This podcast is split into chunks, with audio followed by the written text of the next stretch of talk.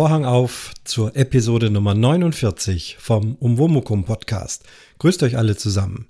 Ja, ich habe tatsächlich nochmal Zeit gefunden, relativ bald eine weitere Folge zu veröffentlichen.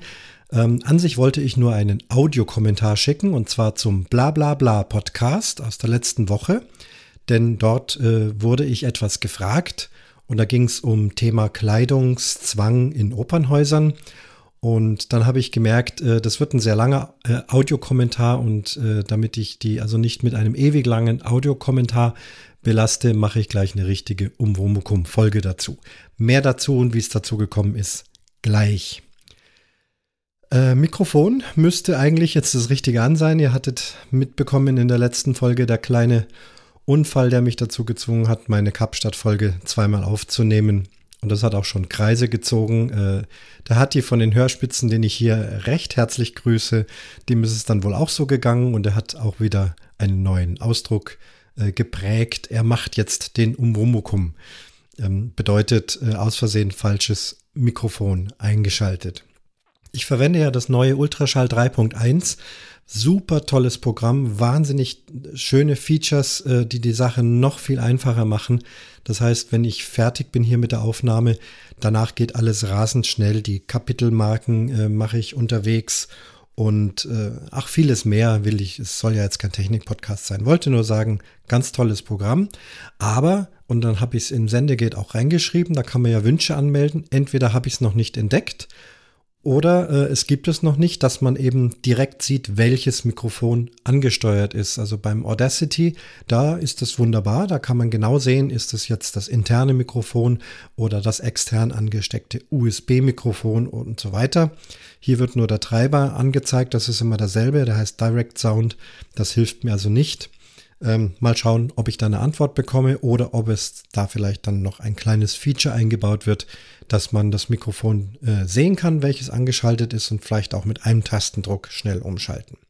Ja, also so viel zur Technik. Aber zunächst komme ich mal zu den Kommentaren. Da habe ich schriftliche Kommentare bekommen und möchte äh, beginnen mit der Himbeerkönigin. Äh, sie schreibt, und zwar zur Folge 6 vom Faltboot zum Hightech-Wohnwagen. Das ist schon eine Zeit lang her. Ähm, und sie schreibt, Hallo Christian, leider habe ich deinen Podcast erst vor kurzem entdeckt und jetzt arbeite ich mich langsam vor. Das Schöne daran, ich habe noch viele spannende und interessante Episoden vor mir. Aber damit du schon mal ein Feedback von mir erhältst, melde ich mich jetzt, sozusagen zwischendurch, nach den ersten gehörten Folgen. Vieles von dem, was mich interessiert, zum Beispiel Camping, klassische in Klammern Musik, Reisen finde ich im Umwomukum Podcast wieder. Eine für mich perfekte Mischung. Besonders gelungen ist deine natürliche Art zu erzählen und dazu die angenehme Stimme. Es macht große Freude, dir zuzuhören. Sehr hilfreich sind für mich auch deine Infos und Betrachtungen zum Thema Wohnwagen und Camping. In diesem Bereich habe ich sehr wenig Erfahrung, möchte mir aber in circa zwei Jahren ein Wohnmobil zulegen und dann ganz viel unterwegs sein. Daher habe ich jetzt angefangen, Informationen zu sammeln, die ich zum Kauf des Wohnmobils benötige. Ich sage hier nur Gasflasche, Gesamtgewicht, Kühlschrank. Eine gute Inspiration dazu war auch dein Live-Bericht in der Episode 2 von der Free, die ja in ein paar Wochen wieder ihre Pforten öffnet. Dort kann ich hoffentlich noch weitere Anregungen und Tipps sammeln. Wirst du auch wieder dort sein und eventuell davon berichten? Schließlich noch ein ganz herzliches Dankeschön an deine Mutter und ihre herrlichen Geschichten. Ich bin schon sehr gespannt auf mehr. Es grüßt dich herzlich, Renate. Ja, danke schön, äh, Renate. Toll, dass du dich gemeldet hast und schön, dass du meinen Podcast entdeckt hast. Und genauso ist es ja gedacht. Die Folgen sollen im Netz stehen bleiben. In aller Regel sind die Folgen, äh, die Episoden ja nicht irgendwie zeitgebunden und äh, von Aktualität geprägt, sodass man sie eigentlich jederzeit anhören kann und dass auch die Mischung da ist und dass sich dann jeder aus der Mischung das rauspicken kann, was er gerne hört. Bei dir treffe ich da mehrere Themen, das freut mich. Camping, Wohnwagen, ja, da wird es auch bald mal wieder Zeit. Ich will noch ein bisschen so den, den Frühling kommen lassen und äh, dann auch wieder ein paar Mal draußen am Campingplatz gewesen sein. Und dann fällt mir bestimmt wieder was ein, worüber ich gerne reden möchte.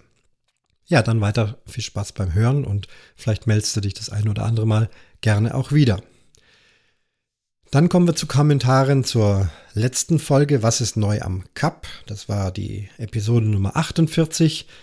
Da hat sich zu, zunächst der Daniel vom Brombeerfalter gemeldet. Hallo Christian, vielen Dank für diese schöne informative Folge. Da ich über Südafrika nur wenig weiß, habe ich viel Neues erfahren. Das ist schön, Daniel. Du kommst ja nun selber viel rum. Ich höre deinen Brombeerfalter sehr regelmäßig und äh, erfahre da auch äh, viel, gerade wenn es dann rübergeht nach Frankreich, Elsass oder wo du auch immer bist. Und auch diese ganzen äh, Spezialitäten über Busfahren äh, geht mir auch so. Und deswegen äh, höre ich dich gerne und du hörst äh, meine Folgen gerne, zumindest wenn es um Reisen und Südafrika geht. Ja, schöne Grüße. Ich hoffe, wir sehen uns dann auch bald mal wieder. Mini Lancelot schreibt, Hallo Oberman, vielen Dank für diese schöne Folge. Es war wunderbar anzuhören, wie dein Vergleich von vor über 20 Jahren auf das heute ausfällt und was sich alles in Kapstadt geändert hat. Zum Thema Hai habe ich auch vor kurzem einen Beitrag im Fernsehen gesehen. Die Wissenschaft und die Erforschung der Haie ist dort einen guten Schritt weitergekommen.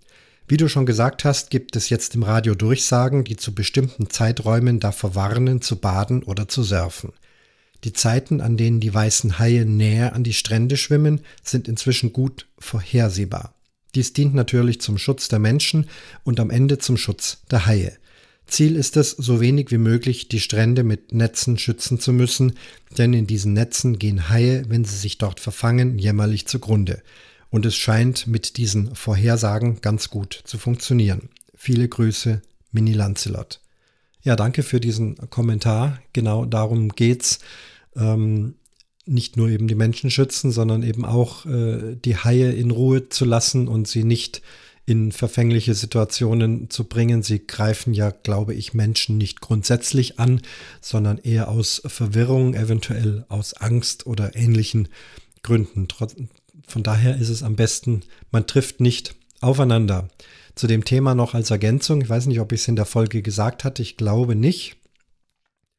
Äh, wir sind da in Fischhoek entlang gefahren. Das ist der Indische Ozean, äh, das wärmere Wasser ähm, Richtung Simonstown. Und dort gibt es nun auch äh, diese ähm, Unternehmungen Hai-Tauchen, Hai-Käfig-Tauchen. Man kann sich also dort als normaler Tourist melden, kriegt dann wahrscheinlich so einen Crashkurs in Tauchen, kriegt also einen Neoprenanzug an, Taucherausrüstung, wird dann in einen Haikäfig gesteckt und zu Wasser gelassen ähm, vermute, dass da auch dann ein Betreuer dabei ist und dann werden die Haie wohl auch irgendwie angelockt, vielleicht mit irgendwelchen äh, blutigen Fleischstücken oder ähnlichem, sodass die Haie dann auf diesen Käfig zuschwimmen und dass das dann ein, ja, eine, ein großes Spektakel sein soll, dass die dann um diesen Käfig herum äh, schwimmen oder vielleicht sogar mit der Nase an den Käfig stupsen.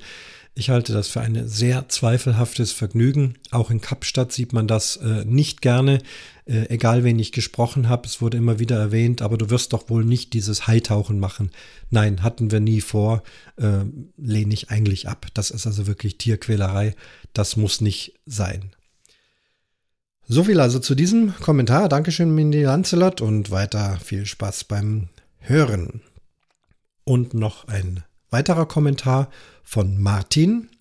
Tolle Episode. Hätte ich das nur eher gewusst, dann hätte ich dich gebeten, mir eine halbe Tonne Biltong aus dem Pick and Pay mitzubringen. Gruß Martin. Ja, Martin kennt sich offensichtlich aus. Ähm, zur Erklärung, Biltong ist eine Spezialität, eine südafrikanische Spezialität. Das ist speziell getrocknetes Fleisch, so, in, so Döner-ähnlich in, in Schnipsel geschnitten, äh, recht dünn und dann in einem speziellen äh, Verfahren gewürzt und getrocknet. Sehr, sehr dauerhaft haltbar. Das gibt es dann so in Tüten. Man kann das auch äh, in Anführungszeichen frisch kaufen. Das ist trotzdem getrocknet. Äh, man kann auch ganze Stangen kaufen und sich dann selber dünn schnetzeln. Und da kaut man dann drauf rum und sehr, sehr würzig. Das Fleisch meistens äh, von speziellen südafrikanischen Tieren.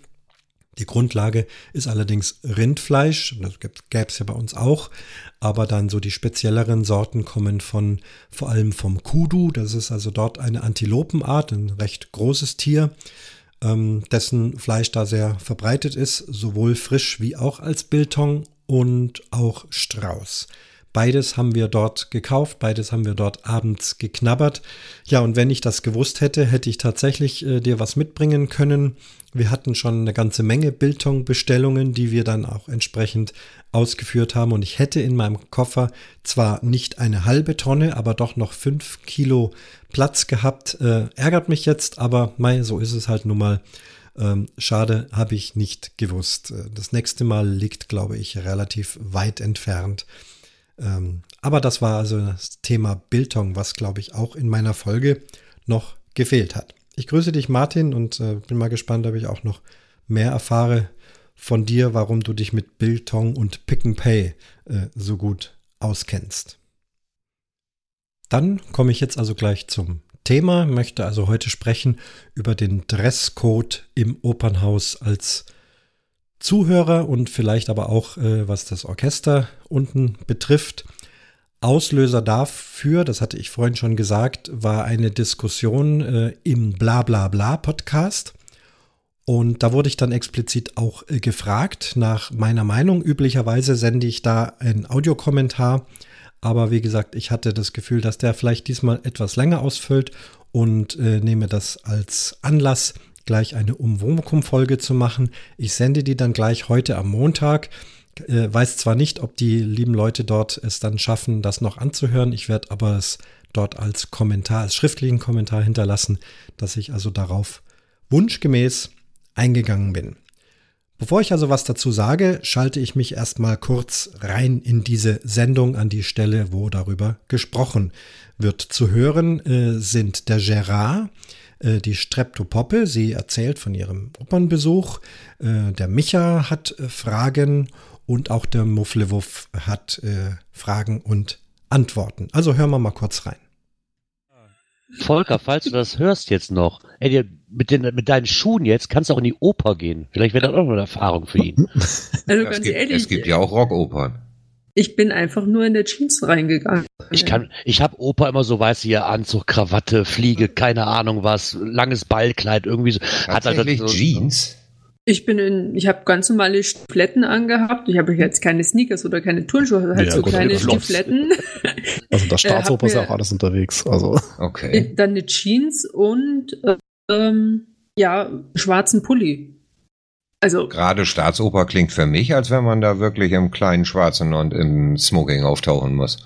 Es gab auch durchaus auch Leute, die da im Anzug und äh, schick gekleidet mhm. hingegangen sind, aber ich hatte keine Lust. Ja, okay. und äh, ich und bin da einfach in meine Jeans reingegangen. Also ich ja, also es gibt keine Kleidungsvorschriften, nein. ich weiß. Also die eine ist auch im komplett, die hat einen schwarzen BH angehabt und drüber ein durchsichtiges Top. Okay. Also dort ist alles vertreten. Also da kann sicherlich wieder der liebe Oboman was zu sagen. Der kennt sich ja aus in diesen Kreisen, ob das mittlerweile üblich ist, dass man da ja anziehen kann, was man will. Ja, ich also ich schon, würde ja. sagen, kann Also ich war ja auch schon mehrfach drin und uh, nee, das siehst du alles. okay. Ja, ich bin kein Operngänger, deswegen frage ich so doof. Für mich war das irgendwie klar, da geht man gestylt hin. Nee. Genau, hätte ich es auch mit, weil Oper hat irgendwas so was Ehrfürchtiges, was was ja, Nobles, ja, ne? Ja. So. Dies also ein Ausschnitt aus der dritten Folge vom Blablabla Podcast.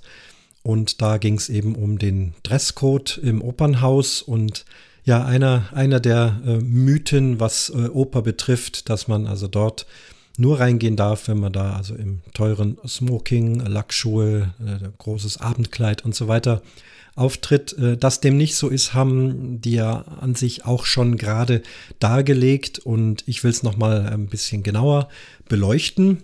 Ähm, Beginnen wir aber vielleicht doch zunächst mit dem Dresscode, was äh, das Orchester betrifft. Das ist ja nun auch äh, mein Beruf und äh, ich habe ja viel in Opern gespielt, spiele auch gelegentlich äh, in der Oper. Und gerade die Staatsoper München kenne ich sehr gut, sowohl als Zuhörer, als Student, berichte ich gleich drüber, aber auch als Mitspieler, sei es im Bühnenmusikorchester. Da brauche ich keinen speziellen Dresscode, weil ähm, in der Bühnenmusik ist es meistens hinter der Bühne. wird man also nicht gesehen, kann ich natürlich anziehen, was ich will. Manchmal aber auch auf der Bühne, dann wäre es ein Kostüm. Auch das haben wir schon gemacht. Ähm, und unten im Orchestergraben äh, bei der Staatsoper München wird jeden Abend äh, spielen die Männer im Frack, das ja klassische Konzertdress äh, von äh, klassischen Musikern und die Damen entsprechend im Abendkleid. In vielen anderen Opernhäusern, auch in Kapstadt, ist nicht unbedingt jeden Abend Frack, sondern vielleicht eher bei den Premieren und die anderen Abenden kann auch sein, dass dann ein normaler schwarzer Anzug get getragen wird. Ich spreche jetzt hier meistens bei den Männern, bei den Frauen ist es ohnehin immer individuell äh, schwarz, schwarzes Abendkleid, Hosenanzüge. Die Frauen sind da eher individuell gekleidet, selten uniform. Äh, ihr wisst, wie es ist bei Frauen. Äh, Frauen möchten nicht gerne das gleiche Kleid äh, anhaben wie eine andere Dame. Das ist also auch im Orchester so. Hab's also noch nicht erlebt, dass alle Frauen äh, praktisch uniformähnlich alle dasselbe Kleid anhatten. Bei den Männern ist es aber so, der Dresscode äh, wird angesagt oder ist klar, ist einfach, äh, wenn man dort fest angestellt ist, äh, weiß man, was zu tun ist. Ob es Frack ist, ob es der Anzug ist oder vielleicht auch etwas anderes. In Kapstadt hatten wir das zum Beispiel so, die Premieren waren äh, auch nicht im Frack, sondern im Smoking, also der schwarze Smoking mit einer schwarzen Fliege und die weiteren Vorstellungen in aller Regel im, nur im schwarzen Hemd, im langärmlichen schwarzen Hemd. Äh, liegt daran, in Südafrika ist es sehr warm und da den ganzen Abend trotz Klimaanlage ähm, ist es trotzdem einfach eine gewisse Wärme da und da reicht also das schwarze Hemd völlig.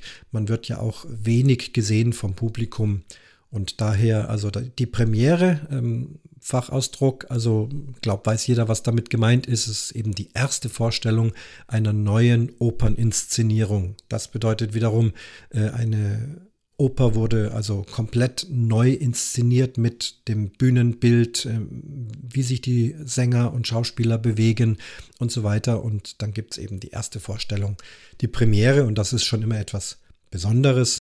Ähm, der Frack übrigens, äh, den halte ich persönlich als Musiker für zwar ein sehr aufwendiges Kleidungsstück, allerdings für mich mit Abstand das bequemste Kleidungsstück. Ich spiele am liebsten im Frack.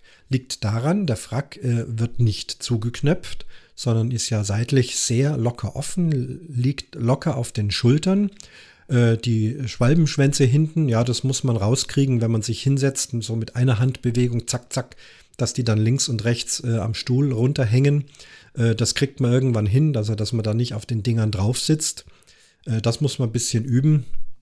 Und das Ganze ist auch recht aufwendig, also es braucht recht lang zum Anziehen am Frack, denn da gehört eine ganze Menge dazu. Also es ist zum einen äh, die spezielle Frackhose, die auf der Seite so eine Bliese hat. Äh, dann hat man, hat die Hose keinen Gürtel, sondern das muss man dann in der Regel mit einem Hosenträger machen, damit sie wirklich locker um den Bauch sitzt. Aber das wiederum sehr angenehm, äh, vor allem je mehr Bauch, desto angenehmer. Und ähm, dann geht es weiter mit dem Frackhemd, hat einen speziellen Stehkragen. Da wird dann eine Fliege, eine weiße Fliege dran gebunden. Wobei Fliegen binden tun wir ja heutzutage nicht mehr, sondern die sind vorgefertigt, hängen an einem Gummiteil und das wird dann einfach nur rumgeklickst. Dann kommt um den Bauch noch was herum, der sogenannte Kummerbund. Das ist so ein, so ein weißer, edler, ja, Gürtel kann man es nicht nennen, äh, sondern so, so eine breite Bauchbinde eben. Bauchbinde kann man auch sagen. Aber der offizielle äh, Ausdruck dafür ist Kummerbund. Der kommt also auch noch drum und dann eben ja die Frackjacke mit den Schwalbenschwänzen. Aber wie gesagt, wenn man da mal drin ist, ähm, wirklich für mich als Musiker sehr bequem, denn wir Musiker müssen uns ja bewegen, sei es Geige spielen, Flöte, Oboe oder auch eben dirigieren. Ähm, auch da ist der Frack super, weil man ja doch die Arme deutlich hebt, weil man manchmal wie ein Wahnsinniger durch die Gegend rudert. Und wenn man da also so ein eng anliegendes oder gar zugeknöpftes Teil hat, das ist dann schon äh, schwierig. Die Schuhe sind auch besonders. Es müssen Lackschuhe sein. Also normale schwarze Schuhe zum Frack anziehen geht gar nicht. Also wenn Frack, dann richtig, komplett mit allem drum und dran. Auch die Hemden haben keine Knöpfe, sondern es sind Manschettenknöpfe, mit denen man das Hemd zubindet. Und äh, dann hat der Frack noch eine Besonderheit, so vom Knicke her. Äh, Frack wird nur abends getragen. Jetzt eine genaue Uhrzeit kann ich jetzt nicht sagen, aber eben abends. Sowohl Orchester wie auch Publikum. Geht man also mittags um 12 in die Oper, dann wird weder das Orchester noch im Zuschauerraum irgendjemand Frack anhaben. Das tut man nicht. Zieht man etwas anderes an.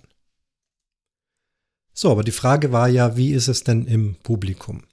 Also ich kenne es schon aus meiner Studentenzeit. Das war ja Ende der 70er, Anfang der 80er Jahre, Staatsoper München. Ähm, doch ein gehobeneres Haus, kann man sagen. Wir haben ja in München äh, auch noch das Staatstheater am Gärtnerplatz. Das ist eher so, die, man nennt es ja Volksoper. Sie spielen auf sehr hohem Niveau.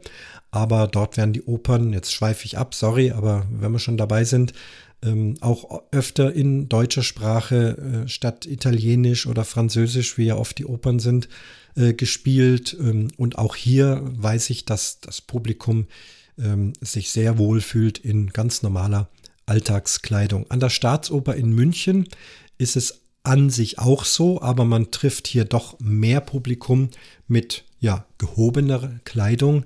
Ähm, seltenst habe ich äh, im Publikum jemand gesehen, der da vielleicht auch im Frack äh, rumläuft. Es wäre durchaus möglich.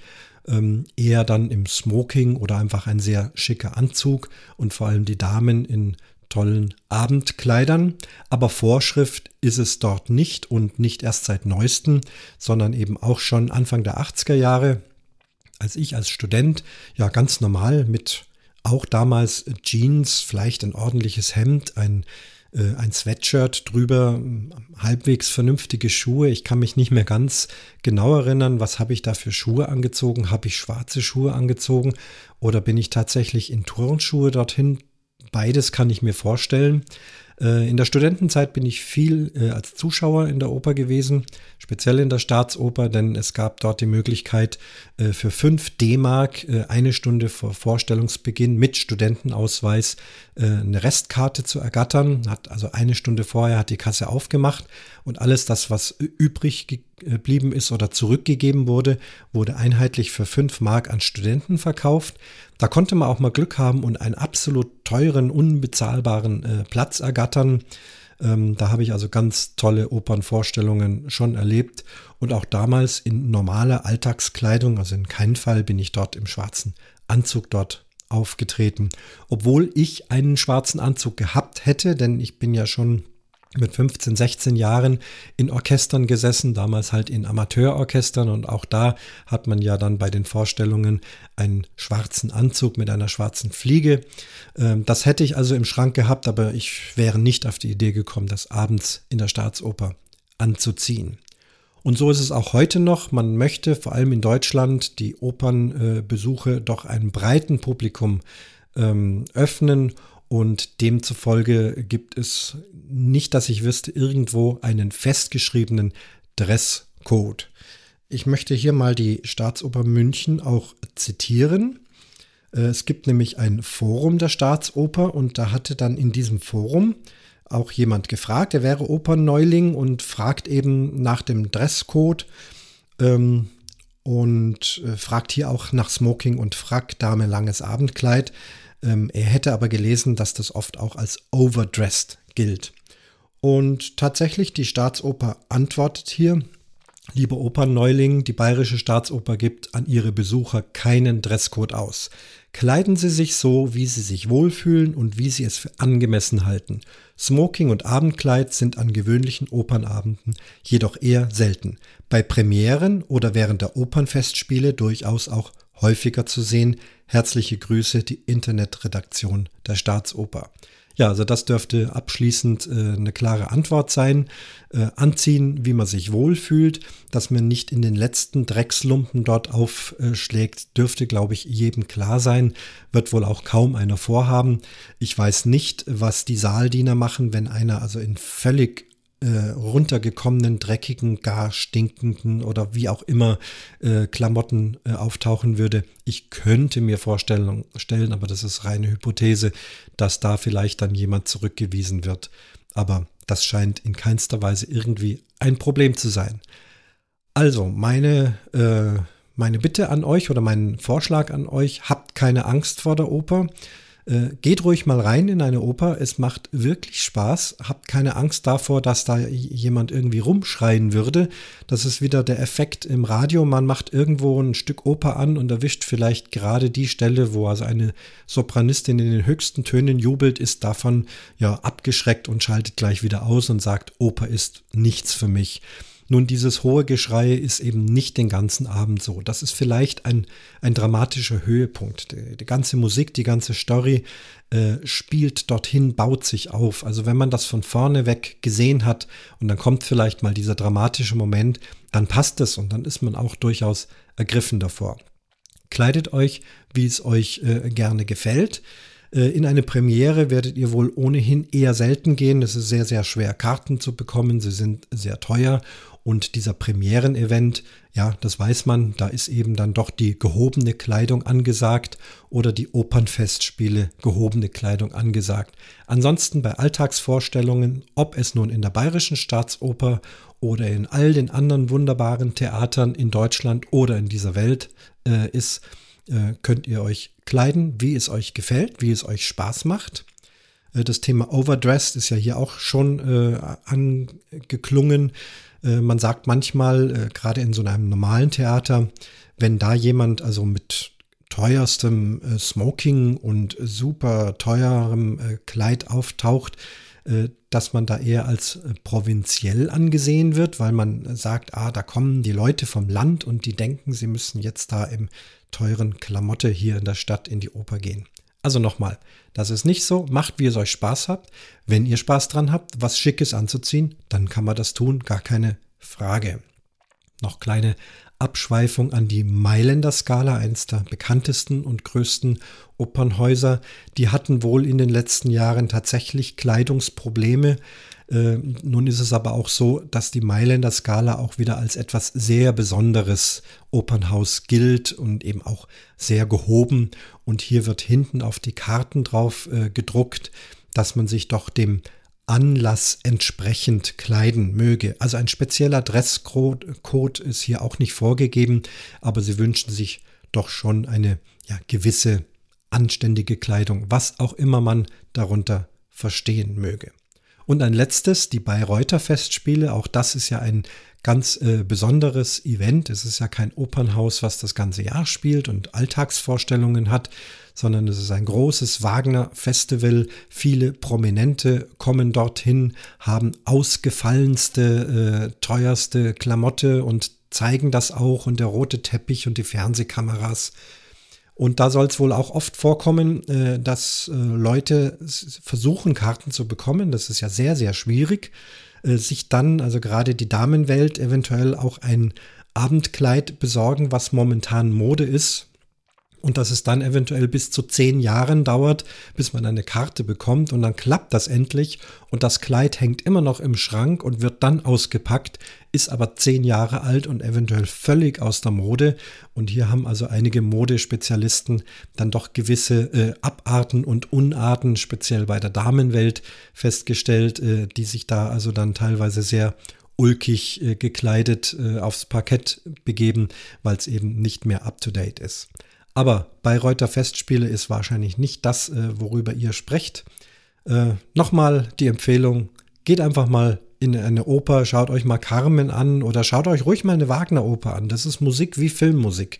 Also wer Herr der Ringe Musik und Harry Potter und was es da alles gibt, äh, Indiana Jones, ähm, ja, die Wagnerianer mögen mich jetzt verteufeln, aber es hat was davon. Es ist bombastische, romantische Musik. Es ist wirklich toll. Die Inszenierungen sind interessant. Die Technik, die in den Opernhäusern Einzug gehalten hat, Lasertechnik, Videotechnik, da gibt es also irre Sachen. Und das ist schon ein Erlebnis, das kann man sich mal gönnen. Niemand muss sich damit auskennen. Niemand muss in irgendeiner Weise Ahnung davon haben. Vielleicht lese ich mir vorher die Story durch, weil man wird den Text nicht äh, verstehen oder kaum verstehen. Wenn man aber weiß, worum es geht, dann kommt man da locker durch diesen Opernabend durch. Also macht das mal und zieht an, was ihr gerne mögt. Ja, liebe Leute vom Blablabla Podcast und liebe Hörer, ich hoffe, das hat euch einen kleinen Einblick gegeben äh, in den Dresscode, den nicht vorhandenen oder ja nur äh, ja, hinter vorgehaltener Hand vorhandenen Dresscode von Opernhäusern. Ich grüße auch noch äh, Streptopoppe und äh, Mufflewuff, die ja dieses Thema auch diskutiert haben. Ihr seid ja wohl beide aus München. Wir kennen uns noch nicht persönlich. Vielleicht kann man das mal ja irgendwie auch anleiern oder anregen, wenn ihr mögt. Ja, also ich komme zum Schluss und äh, grüße euch alle und schließe nun den Vorhang zur 49. Episode vom Umwomukum Podcast.